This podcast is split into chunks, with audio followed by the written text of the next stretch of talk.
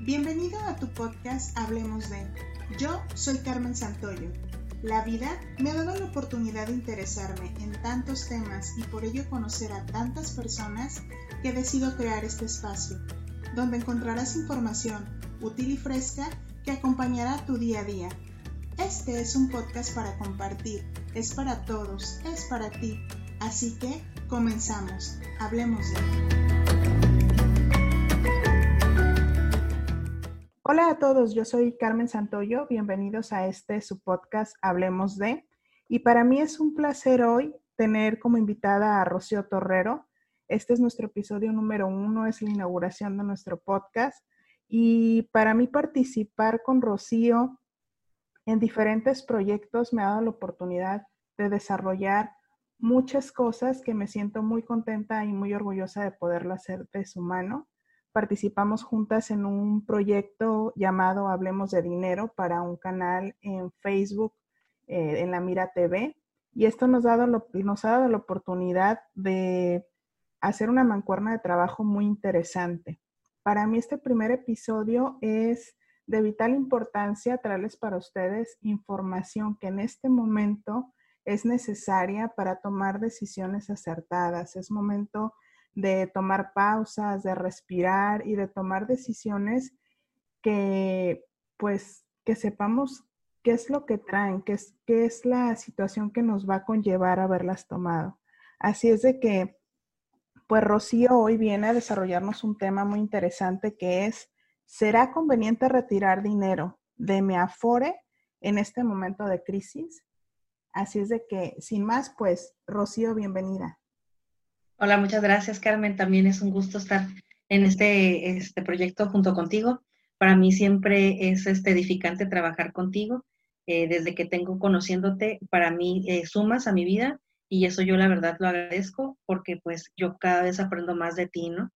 Este, pues muchas gracias por, por la invitación de formar parte de este nuevo proyecto que, que vamos a, a, a entablar, que estás tú teniendo y desarrollando y eso está genial. Como tú dices, la pregunta que haces, ¿será conveniente en estos tiempos hacer retiros de nuestras cuentas individuales que tenemos y que administran las AFORES? Eso es el término correcto y me gustaría primero que la gente situara de manera correcta en el que estamos acostumbrados a tratarle y decirle afore. Sin embargo, una persona no tiene afore. Eso es como parte importante, ¿no? Exacto. Este hay, que, hay que entender esa terminología porque muchas veces nos vamos por lo común. Sin embargo, eh, Rocío y yo hemos trabajado y eso no, no lo presenté ahorita. Rocío es experta en el tema de jubilaciones y pensiones, en el, todo ese tema de, de las afores, cómo entenderlo. Y hemos tenido como una misión las dos de, que es educar a las personas en cuestiones financieras. Y por eso para mí este primer programa, que ella les explique este tema es vital y como tú lo dices, es cuenta individual, no es mi afore, Así exactamente. de la afore. Resulta que los mexicanos lo que tienen eh, y lo que tenemos son cuentas individuales. Y déjame te platico o te sitúo para que la gente pueda entender un poquito más al respecto.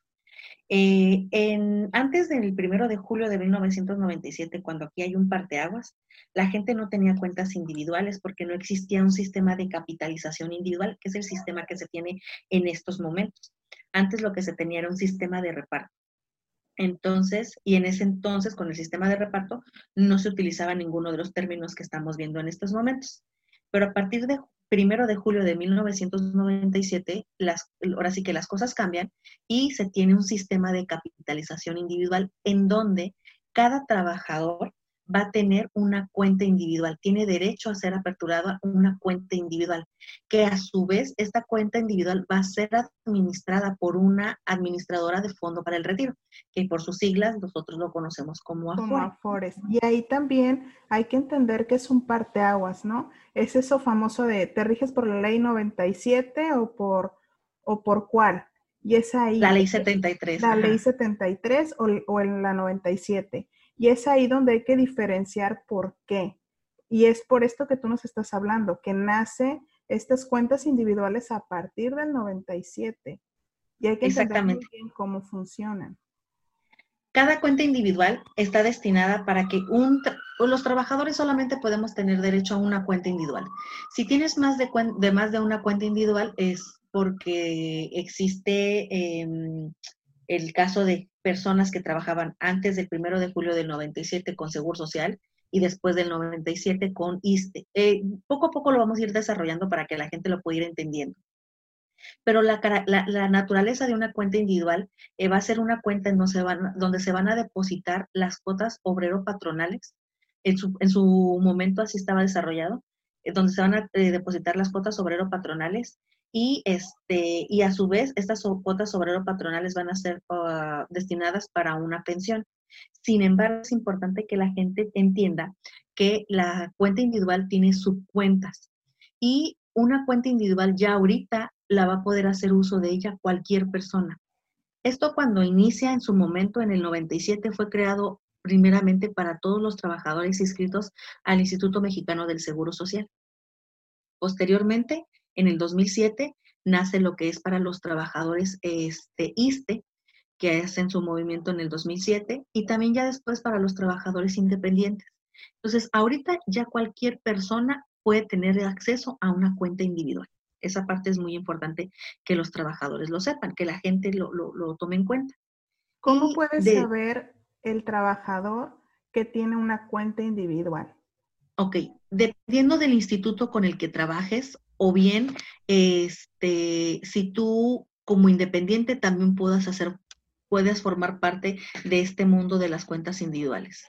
Si un trabajador empezó a cotizar antes o después de 1997, automáticamente tiene cuenta individual. Es importante que la gente sepa que en su momento, cuando esto recién empezó, que fue en el 97, eh, Mm, por desgracia o no muy atinadamente, la gente no te explicaba a ciencia cierta cómo era el funcionamiento. Simple y sencillamente nada más te llegaban, te, registraban y listo.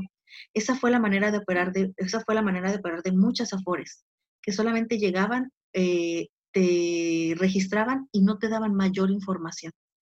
Este, posteriormente, eh, tú cuando tienes un número de seguridad social, automáticamente tienes una cuenta individual. Cuando el trabajador no se registra en una Afore en su momento, su dinero no está en el limbo. su dinero lo tiene el Banco de México en una cuenta concentradora. Pero es importantísimo que el trabajador se registre ante la Afore que sea la de su elección la CONSAR, que es la, que es la encargada, la, encargada de toda esta parte eh, gubernamental para las AFORES, es la que las regula, designa a, través de diferentes mecanismos a las AFORES para que puedan eh, tener las cuentas individuales de aquellos trabajadores que no se han registrado. Sin embargo, el trabajador tiene la elección de registrarse con el que sea su, su elección sí importa, es muy importante que la elección que vaya a tener este trabajador, pues sea aquel que le dé toda la mayor orientación posible, porque estamos hablando de que estamos en pañales, que no sabemos nada eh, cuando tenemos eh, un trabajo por primera vez o que somos trabajadores por primera vez, sobre todo los chavos, ¿no? A ver, Rocío, vamos recapitulando. Cuando yo empiezo a trabajar, yo tengo una cuenta individual. Ese dinero yo trabajé para generar ese fondo o ese ahorro si yo no me he decidido por una FORE, o sea, por un instituto que lleve esa, esa inversión, porque es una inversión, el Banco de México lo tiene en una cuenta concentradora. Sin embargo, el mercado de afores, por así decirlo, las personas que se dedican a esto, muchas veces quizá no han sido capaces de explicarle a la persona cuáles son los puntos esenciales de entender para irte con determinada Afore. La CONSAR, que es quien la regula, la CONSAR tiene estándares de calificación, diferentes parámetros para cada una de las AFORES. Sin embargo, a mí, para mí es muy importante que entendamos todos que todo lo que respecta a dinero, el responsable de saber cómo se maneja somos nosotros mismos, porque son nuestros recursos. Hay que entender que nosotros trabajamos para ello. Entonces, a quien le corresponde investigar y saber y acercarse a la información es a nosotros. Ahorita estamos en una era de la información donde podemos acceder, donde podemos aprender y acercarte a los expertos que en verdad te digan qué está pasando con ese recurso. Tienes toda la razón. Desgraciadamente en este tema es un tema que no, no ha sido valorado por como es. Eh, ¿Por qué no ha sido valorado por lo que es? Diferentes, eh, eh, diferentes opciones. Yo, te, yo a la mayoría de la gente cuando yo les doy una plática masiva o una plática personal, una asesoría profesional, siempre les digo, aquí hay tres responsables. Uno es el trabajador, el otro es la institución financiera o el Afore y la otra parte el gobierno federal, ¿no? A través de un, este, eh, el responsable que en este caso es CONSAR. Déjame decirte que si les pudiéramos poner una calificación, eh, CONSAR no reprobaría. ¿Por qué? Porque se ha dado la tarea de que tiene una, este, una página de Internet, ha dado información importante a través de esta página de Internet. Entonces el mecanismo ahí está. Y es accesible a todos. Sí, es accesible. La página es www.consar.gov.mx. Tú te puedes acercar. Eh, la parte en la que yo mm, le veo un poquito, le veo el detalle, es el léxico, en el que yo a través de los años que tengo eh, laborando en esta parte, dando asesorías, me he dado cuenta que la gente, desgraciadamente en México, eh, desconozco en otros lugares, pero yo te voy a hablar acerca de México, este, la educación financiera no es un tema primordial que le hemos dado la, importancia de vida. Entonces, por lo tanto, no tenemos el léxico eh, o la información este, correcta para poderla entender y digerir. Este, a mí eso es lo que yo me he dado la tarea como profesional, el poderle explicar a un trabajador que no sabe leer y escribir, tanto como a un alguien que tiene un doctorado o una maestría. que eso pues, hay que entenderlo porque eh, las AFORES es un recurso que tiene cualquier trabajador, llámese gerente de la empresa, de la compañía, de la planta o el mismo maquilador, el mismo obrero tiene derecho a una cuenta individual. Entonces, aquí radica mucho lo que tú mencionas, la información, la educación financiera, que ya lo hemos hablado muchísimo en nuestros en nuestra participación en, el programa de Hablemos de Dinero, que hay que acercarse a ese tipo de información. Es vital, es, es de suma importancia hacer esto.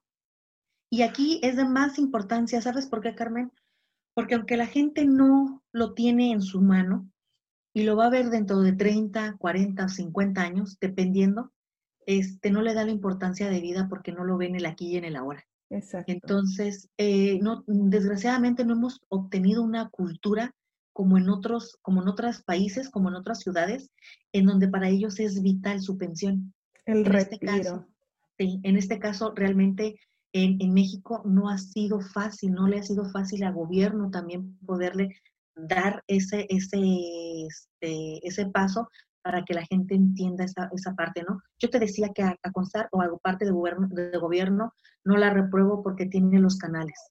La otra parte que, que también tiene que ver, que es la parte de las FORES, ahí te voy a ser sincera, yo no les pondría una calificación muy aprobatoria. ¿Por qué? Porque la gran mayoría se han, se han dedicado a vender se han dedicado a captar gente y a vender un producto como si vendieras chicles y golosinas. Y, créeme que no tiene por qué ser así. ¿Por qué? Porque estás hablando del futuro de los mexicanos, estás hablando del futuro de la gente. Y muchas afores, la gran mayoría, se han dedicado a que la gente que, se, que, ellos capacitan, la capacitan para vender. Es muy poca la gente que se ha dado la, la, tarea de asesorarse, de, de ser asesor principalmente, inclusive su nombre mismo lo dice, son promotores. Entonces, ahí esa parte yo no la apruebo mucho que digamos. Este, y la otra parte, que es la parte esencial, es la parte del trabajador, en donde también pues no tiene una calificación muy aprobada, porque al gran, a la gran mayoría, algunos, no todos, no podemos generalizar, pero sí es una gran mayoría en donde mm. esto realmente no le ven el interés este, eh, adecuado. No es hasta que ya se van a pensionar que le faltan cuarto para que ya me voy a pensionar, cuando entonces le prestan la atención de vida y ya es algo tarde. Entonces, eh, yo me he encontrado dentro de este lapso, verdaderamente los puedo contar con las manos de, con los dedos de mi mano, a gente que se ha podido realmente darle esta importancia para poder contar con su futuro. Gente previsora, gente que ha tenido la, la, gran el latino, que sabes que quiero, quiero saber más creo, creo que has tomado, has tocado un punto crucial que es como esa cultura de microondas, que queremos todo ya en el aquí y en el ahora. Entonces, el afore es un, es un tema que, que lo ves muy lejos. Eh, creemos que jamás vamos a envejecer, que jamás va a llegar el punto de la jubilación. Y ahorita nuestra realidad ha cambiado brutalmente de la noche a la mañana. La situación que se está viviendo ahorita con esta pandemia, con esta, con esta situación que nos hace como tomar una pausa y recapitular muchas cosas. Por eso para mí era vital, es vital este programa, es, a ver, para, haz, una pausa y, checa qué es eso de tu cuenta individual. Y además hay un recurso que muchas personas no conocen, otras sí lo conocen, sin embargo no lo están gestionando de la manera adecuada, que es retirar recursos de mi Afore en este momento. O sea, qué tan conveniente es, se puede hacer, hasta dónde se puede hacer y qué implicaciones tiene, porque, porque hay, que, hay que tomar esa decisión muy conscientes, muy conscientes de la repercusión que puede tener.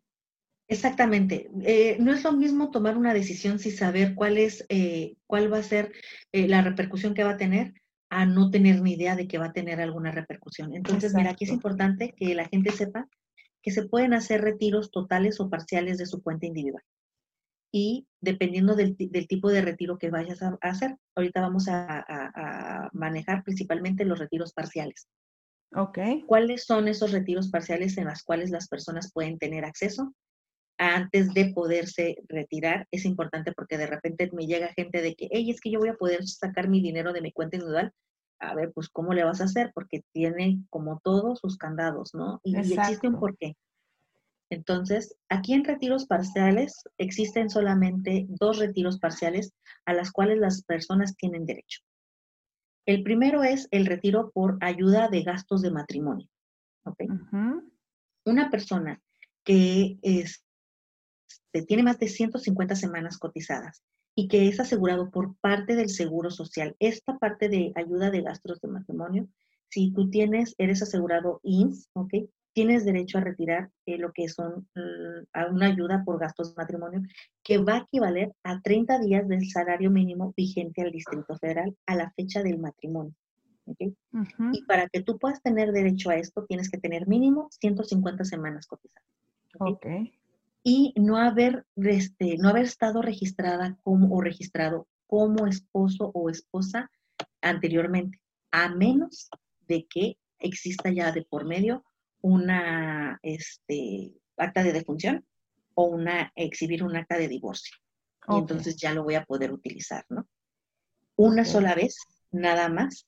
Y esa parte es importante que no te va a descontar semanas cotizadas.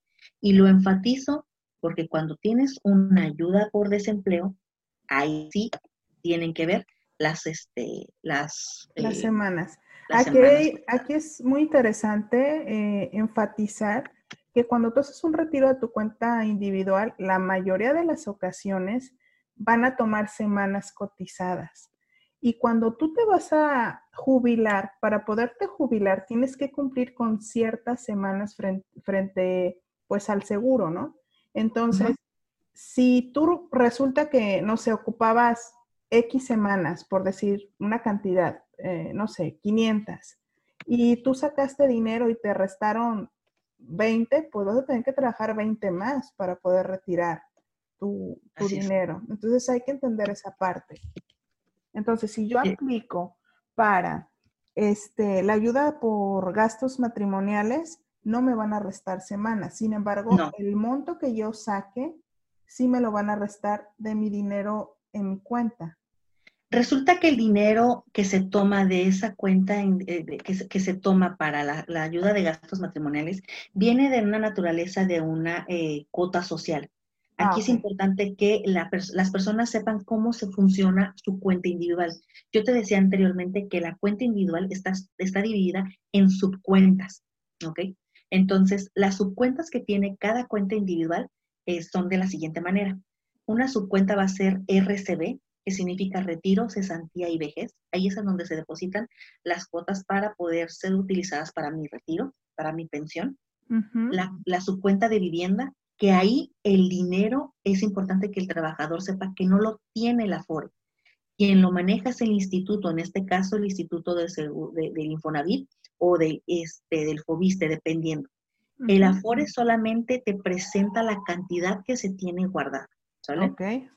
Otra parte, otra partida de otra subcuenta que es muy importante, Carmen, la gran mayoría de la gente no le ha tomado la importancia, es la aportación voluntaria. Es muy importante y yo creo que aportación voluntaria tendría que ser otro podcast porque es todo un claro, otro episodio. Porque es un tema muy amplio, pero muy bueno que desgraciadamente el trabajador no le ha dado el valor que se debería de, darle, ¿no? Y la otra parte es aportaciones complementarias.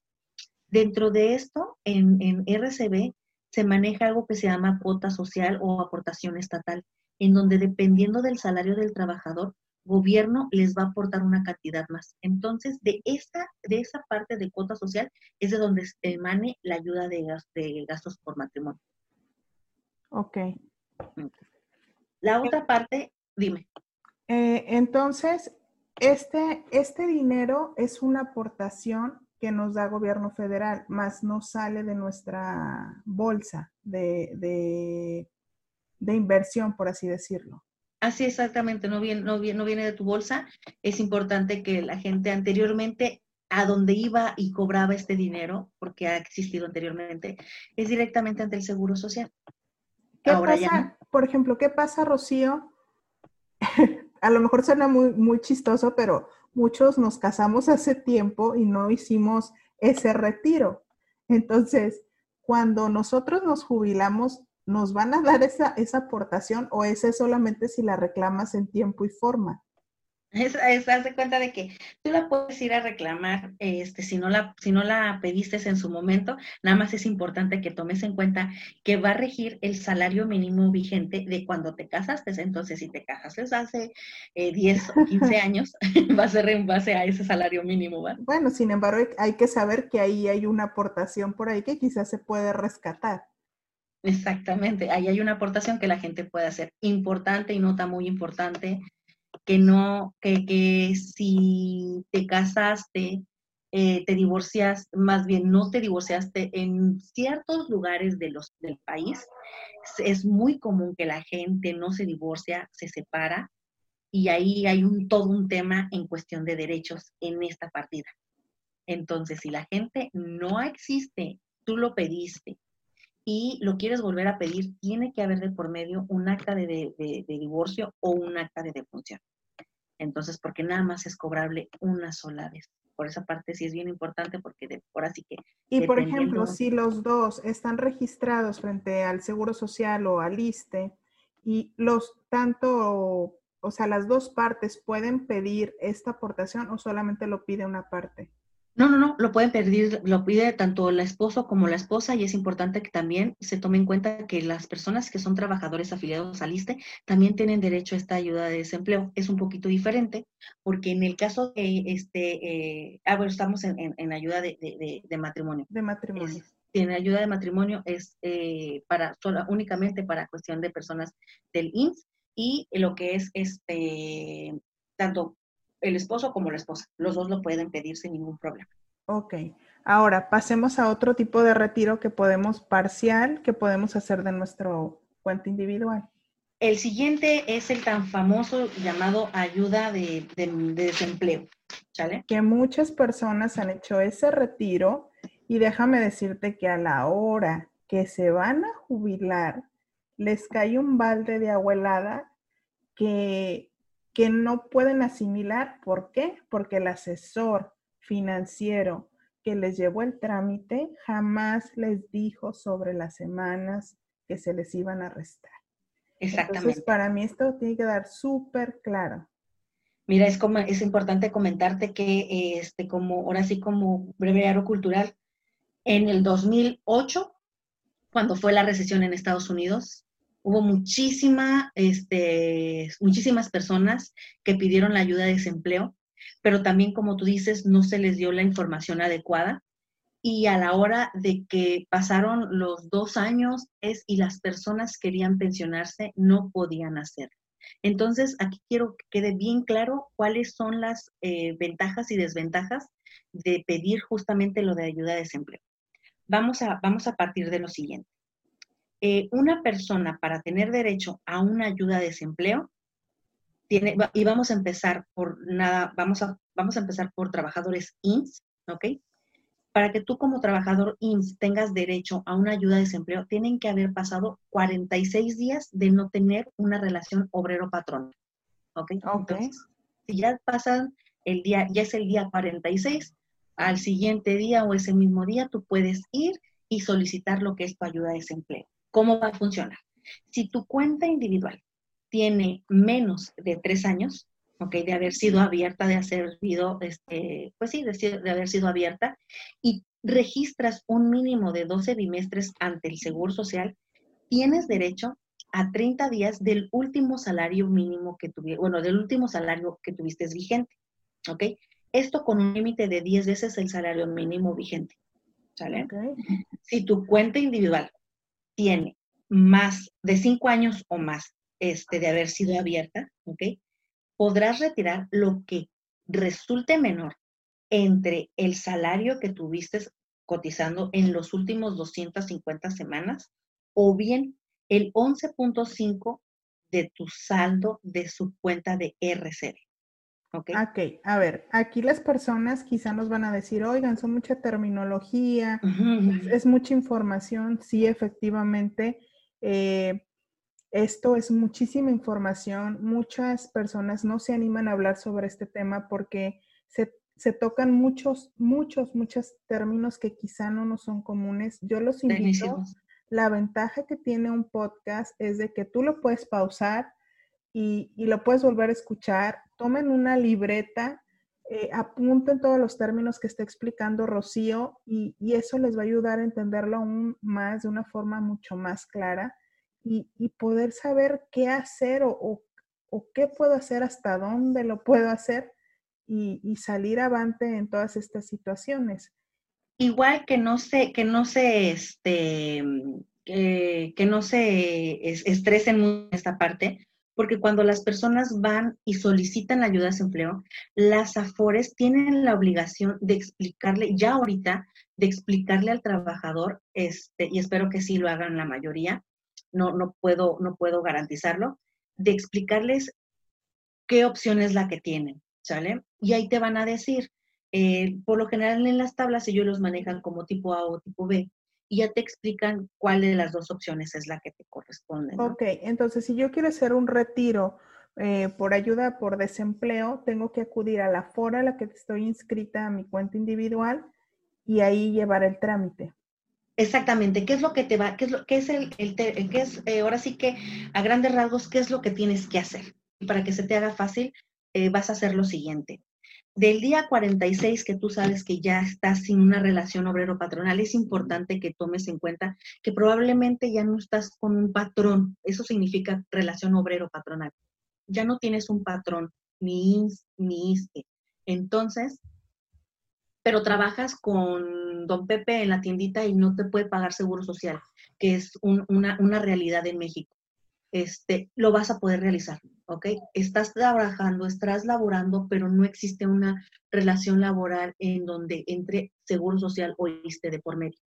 Entonces, al 46, tú lo que tienes que hacer es acudir a tu Afore a pedir la ayuda de desempleo y vas a hacer, y van a hacer una serie de mecanismos que te van a poner, que te van a dar. Y sí es importante que tomes nota al respecto porque a mí me ha tocado ver que para poder tú saber esta información, tienes que hacer una cola en una fore, eh, la que sea, igual ahorita no vamos a, mencionar ningún nombre, para solamente hacer una pregunta. ¿okay? Y esa parte sí es bastante, eh, a, mí en lo, en lo personal, es bastante desagradable porque una persona que se dedica a, esta, a este ambiente, su base principal es la asesoría. Entonces no tendría que ir el trabajador a tener que hacer una cola de hasta una hora y ahorita con las circunstancias con las que está el país, en donde las colas son más largas, la atención es más difícil, este, para poder saber qué es lo que tengo que hacer. Entonces sí anota bien y toma papel y lápiz para poderlo hacer. De entrada, tienes que acudir a tu Afore con la siguiente documentación. tu identificación oficial vigente, este, original y copia, con un comprobante de domicilio vigente, original, copia, este, con tu CURP, ¿ok? Con este, el CURP de un beneficiario y tú directamente y con la clave interbancaria donde se van a depositar tus recursos. Dependiendo de la cantidad, hay afores que este, tienen sus propios eh, sucursales bancarias. otra cosa, otra nota importante, Carmen, que la gente no piense que el tener afore ya es un banco. No, esa parte es breviario cultural también. Eh, un afore no es un banco, ¿eh? son instituciones totalmente aparte, que resulta que hay instituciones bancarias que también tienen sus administradoras, es otro boleto, pero no, no que no revuelvan peras y manzanas. Entonces, este, tú vas a acudir, con estos documentos vas a acudir a tu administradora. La administradora, ¿qué es lo que va a hacer? Va a corroborar si tienes algo que se llama expediente electrónico. Y el expediente electrónico, ¿qué significa o qué es? Este, a, partir de, que existe ahora lo que es el robo de identidad y que desgraciadamente el trabajador no, no ha comprendido que su cuenta individual es, es dinero, es una cuenta donde existe dinero, eh, no físicamente, pero existen recursos. Eh, los traspasos indebidos se, han dado, se habían este, dado con una singular alegría y es algo muy peligroso. ¿Por qué es peligroso? Porque el trabajador de repente decía que estaba en Afore X y resultaba que estaba en Afore Y y en el Inter hubo un traspaso indebido por malas prácticas por parte de, promotores de Afore. Con ahí sí yo le aplaudo en el que ha puesto los candados pertinentes para que la gente no tenga esa opción ya de robarle los recursos a los trabajadores. Digo, no es robarle los recursos como tal, pero sí de ser un cambio indebido, estás hablando de que es un delito federal. Exacto. Aquí hay que entender también otra parte que quizá va a ser otro, otro episodio, que es qué hacen esas administradoras con el dinero que está en, las cuentas, ¿no? Eh, sí, es otro tema. Cómo lo, cómo lo invierten, porque son cuentas de inversión este, qué tan riesgoso es cada fore, ¿Cómo, cómo lo podemos entender. Entonces, yo creo que ese sería otro episodio muy bueno que hay que entender. Ahorita lo que nos, lo que nos ocupa o preocupa es ante esta situación que estamos viviendo y que muchas personas están buscando recursos de donde se pueda, que muchos se quedaron sin trabajo lamentablemente, que están viviendo con al día o o deben y subieron los créditos en, todo, en todas sus tarjetas o en todas las cundinas que tenían. O sea, pueden retirar dinero siempre y cuando ya hayan cumplido con esos 46 días. Sin embargo, Exactamente. Que, no tiene 46 días desempleada, tiene menos días, pero es hasta esta fecha cuando va a poder acceder a esta, a esta aportación.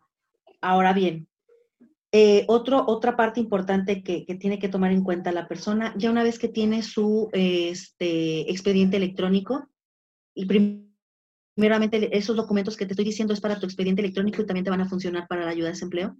Haces primero tu expediente electrónico y a los cinco días hábiles ya se va a poder utilizar lo que se va a poder hacer el trámite para la ayuda de desempleo. La misma institución te va a dar las opciones que te van a favorecer y en base a eso te van a eh, descontar semanas cotizadas. Las semanas cotizadas que se te van a descontar mínimo van a ser de, 26 a 52 semanas. Entonces esa parte es muy importante que lo tomes en cuenta. Que hay que enfatizar. Si van a retirar dinero por esa ayuda de desempleo, te van a descontar semanas cotizadas. Que eso repercute a la hora que te quieras jubilar o pensionar si no cumples con ciertas semanas, no puedes hacer el trámite. En el caso, por ejemplo, vámonos con un caso práctico de las personas que son las personas que tienen, que son trabajadores en transición, que tienen derecho tanto a poder escoger la ley 73 como la ley 97. esa es la, base principal. En esta parte son personas que empezaron a trabajar, a cotizar antes del primero de julio del 97. Ellos que son personas que su gran mayoría son personas que tienen de los 50 años en adelante, ¿okay? 40 y me estoy yendo que estaría cotizando muy joven, pero la gran mayoría empiezan de los 49, 48 en adelante este, que son, podrían ser ley, ley 73.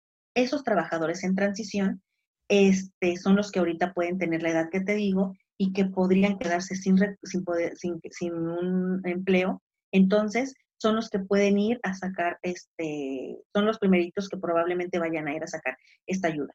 En el caso de ellos, es importante que contemplen que para poder tener derecho a una pensión, son 500 semanas de cotización las que necesitan. En un trabajador de ley 97 son 1.250 semanas cotizadas. Ahora bien, te van a quitar proporcionalmente, de acuerdo a lo que tú pidas de ayuda de desempleo, te lo van a quitar por semanas, diciéndote que eh, un mínimo de semanas puede ser de las 26 a las 52 semanas, mínimo, de ahí para arriba, ¿no? Entonces, sí es importante que la gente tome en cuenta que dependiendo de la edad que tengas, es el retiro que desempleo que tú puedes llegar a realizar. Ahora bien, es importante que la gente contemple que ese, esa ayuda de desempleo tú la puedes regresar, ¿ok? Y que al regresar esa ayuda de desempleo, si me diste 10, 10 mil pesos, pues me voy, voy a regresar 10 mil pesos y me tienen que regresar mis semanas cotizadas. Eso no se dio, no se daba con anticipación y eso se dio a partir de que los problemas que hubo cuando fue la recesión en Estados Unidos. Ok, entonces podemos tomarlo esto como una especie de crédito eh, cobran cierto interés al nosotros regresar ese recurso. Por ejemplo, si yo saqué 10 mil pesos por ayuda de desempleo, ¿exactamente voy a regresar 10 mil o hay una tasa de interés por, por hacer este trámite?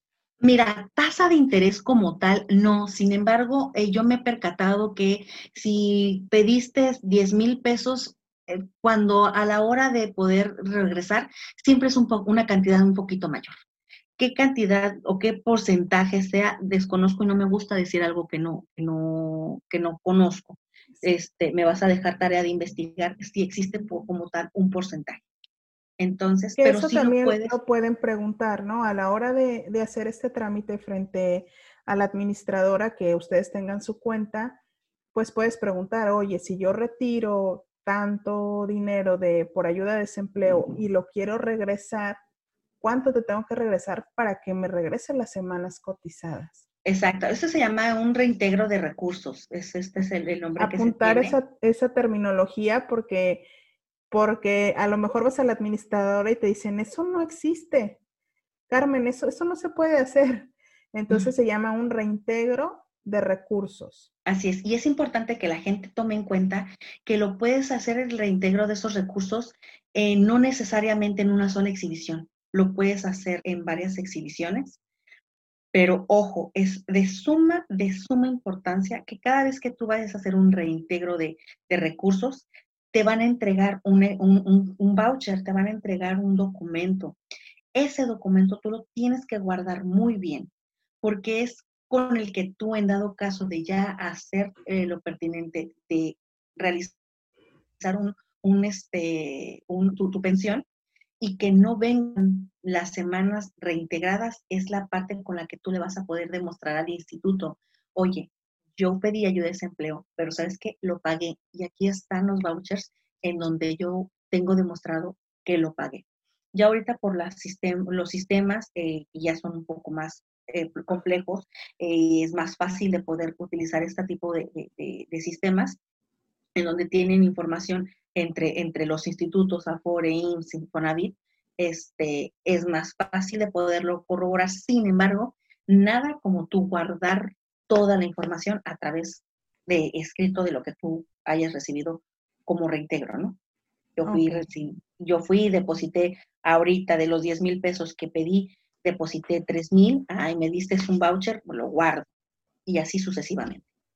Ok, entonces, ahorita nos hablaste de dos dos tipos de ayudas o de, o de retiros dentro de nuestras cuentas individuales, que es la ayuda por gastos matrimoniales y la ayuda por desempleo. Sin embargo, hay más formas.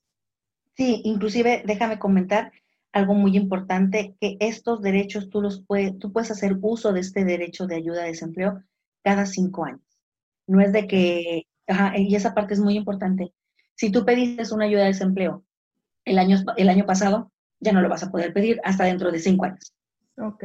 Aquí yo quiero invitar a las personas que por esta situación o, situaciones personales que, acontecen, que quieren tomar la decisión o van a tomar la decisión de hacer este retiro por ayuda de, por desempleo, eh, busquen la forma de hacer ese reintegro, porque repercute mucho, repercute mucho a la hora que te quieres jubilar, que quizá ya estás cansado, que quizá ya, o sea, ya diste tu, tiempo laboral pertinente y, darte cuenta que te faltan 20, 30, 50 semanas es muy frustrante para muchos.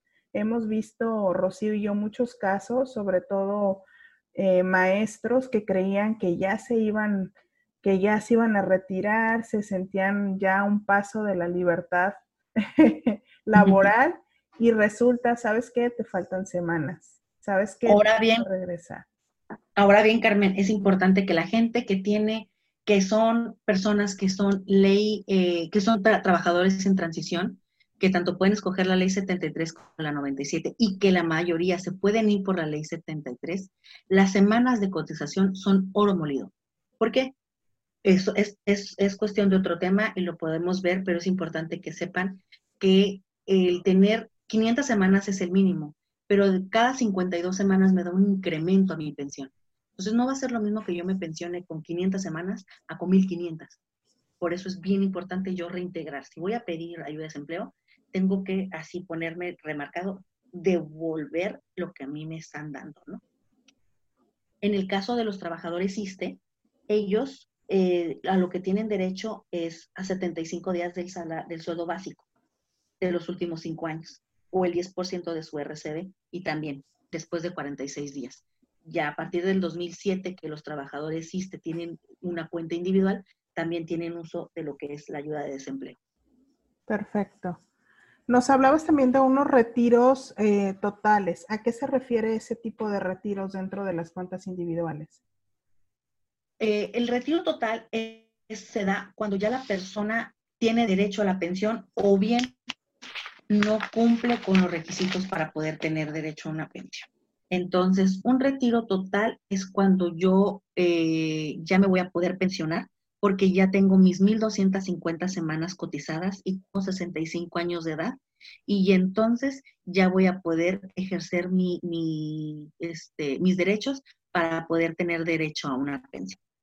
En el caso, y eh, en ese caso, bueno, lo que yo voy a poder realizar es que eh, no voy a retirar eh, totalmente mi, mi, afore como tal, mi cuenta individual, lo voy a hacer a través de, mecanismos que se llaman retiros programados o rentas vitalicias. Y en el caso de no cumplir con los requisitos de 1.250 semanas y 65 años de edad, y este, en el caso de no cumplir y tengo derecho a una negativa de pensión. Okay. La negativa de pensión, ¿cuál es esa? No tengo 500 eh, semanas, no tengo 1250 semanas. Y como no tengo 1250 semanas y ya tengo la edad, entonces voy a poder retirar por completo lo que yo en mi cuenta individual. Tienes que tener una, trata de tener una cultura financiera y educación financiera muy buena. ¿Por qué? Porque te van a entregar totalmente tus recursos, lo que vayas a tener ahí. Y es lo que vas a tener para toda tu vejez si tú no tienes una cultura financiera, una buena administración, esos recursos se te pueden ir eh, como agua. Entonces, eh, los retiros totales se van a dar cuando cumples con los requisitos, este, de, o bien por medio de, retiros programados, una renta vitalicia o una negativa de pensión. Ok, hay que, hay que. Ese es el caso del retiro total. ¿Hay otra forma para, retirar dentro de nuestra cuenta individual? No, realmente esas son las, las, las, este, las opciones. Mira, hay muchos eh, datos en donde abogados te dicen, ¿sabes qué? Yo te cobro este 10 mil pesos, bueno, yo te cobro X cantidad y vas a poder, y te voy a retirar todo lo de tu cuenta sí se puede hacer, Carmen, pero no es nada recomendable, para nada, para nada, para nada recomendable. Este, se hace a través de, mecanismos de demandas, como son, como una FORE es una entidad, este, una, una entidad moral, ¿ok? Es una empresa moral, tú la puedes este, demandar.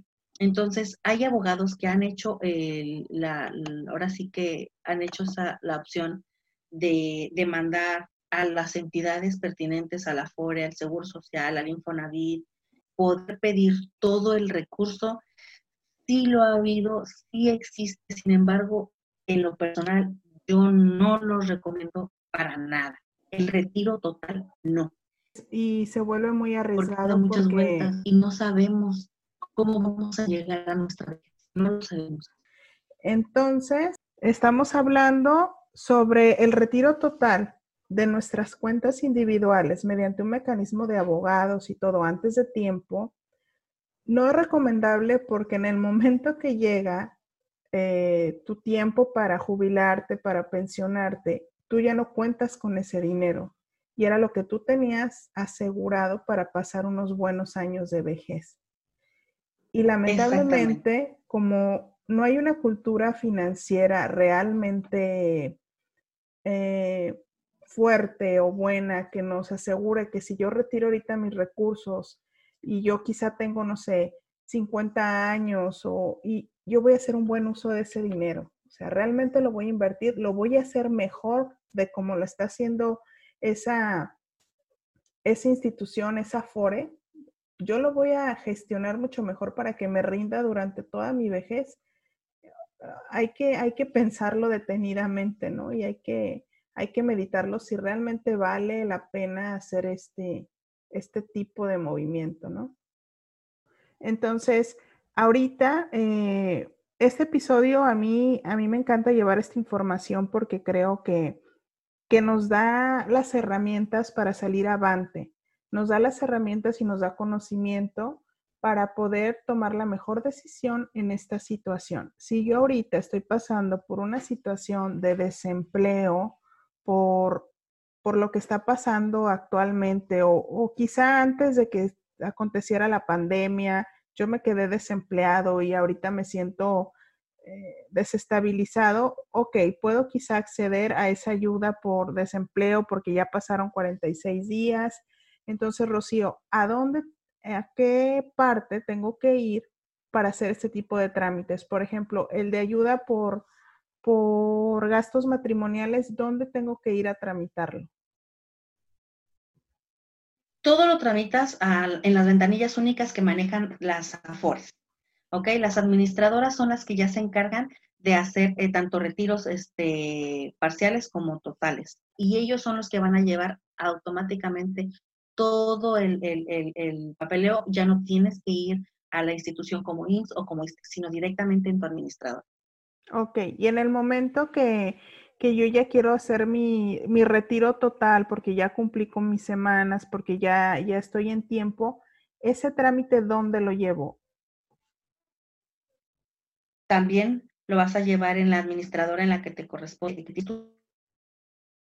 Que te tienen que dar la orientación este, para, eh, dependiendo de eh, si tienes el derecho o no tienes el derecho, ellos son los que te van a eh, indicar, tengo ya la edad, pero no tengo las semanas, o, este, o tengo ya las semanas, pero no tengo la edad. La misma institución es la que tiene la obligación de darte la información. Ok. ¿Algo más que nos quieras compartir, Rocío, sobre este tema? Pues es un tema amplio, este Carmen, que realmente eh, hay mucho eh, desconocimiento en varias, en varios este, temas que tienen que ver con, con, esto. Y yo lo que hago principalmente es invitar a la gente a que este, quiera conocer más al respecto de su propia cuenta individual. Es tuya, tú tienes eh, el derecho, tú eres el propietario de esta cuenta individual este, sácale provecho a tu favor, infórmate, no te quedes con lo que uno dice, busca más información y, este, y siempre es bien importante que, la gente lo busque. Es sumamente este, eh, eh y, para mí en lo personal es bien gratificante que la gente te haga caso y saber que tienes resultados cuando, cuando lleva, que te hace caso ¿no? en, ese, en ese aspecto. Entonces, yo te invito a que, a que te informes en todo momento. Sí, aquí me gustaría mucho recalcar que ustedes pueden acercarse a Rocío. Rocío como tal es asesor financiero y, se dedica a esto. Eh, para mí, yo, yo he visto su comportamiento profesional y créanme que es una persona que siempre se ocupa de que las personas que asesoran, pues esto sea a su favor, no tanto que Rocío se vaya a enriquecer en, en asesorarte, sino es guiarte para que tú tomes la mejor decisión, porque la jubilación o las decisiones financieras son realmente muy serias y muy importantes. Para esto, Rocío, compártenos cómo se pueden acercar a ti. Tú puedes hacer asesorías a través de, medios electrónicos. Eh, ¿Nos puedes dar tus datos? En Facebook me vas a poder encontrar una página como Rocío Torrero Beller, punto asesorías financieras. Ahí tú me vas a poder encontrar en redes, también en mi teléfono 646-141-2888 por medio de WhatsApp Business y el correo que es chiotorrero.gmail.com. Este, gmail.com. Este, muchas gracias por, la invitación, Carmen. Eh, te, te auguro un programa espectacular porque eres una persona que suma mucho a la vida de las personas. En este caso también ha sumado a la mía y pues muchas gracias por haberme tomado en cuenta para tu primer programa. Para mí un placer, Rocío, y pues queda la invitación abierta cuando quiera regresar. Hay mucho más que platicar sobre, no solamente sobre Afores, yo sé que tú como asesor financiero tienes mucho más que, que compartir con las personas y para mí es un placer haber abierto este podcast de Hablemos de contigo porque hay muchas cosas que compartir. Gracias a todos, un saludo, hasta luego. Este fue nuestro primer episodio. Interesante, ¿no? Síguenos en Facebook e Instagram como Hablemos de con Carmen Santoyo. Hasta la próxima.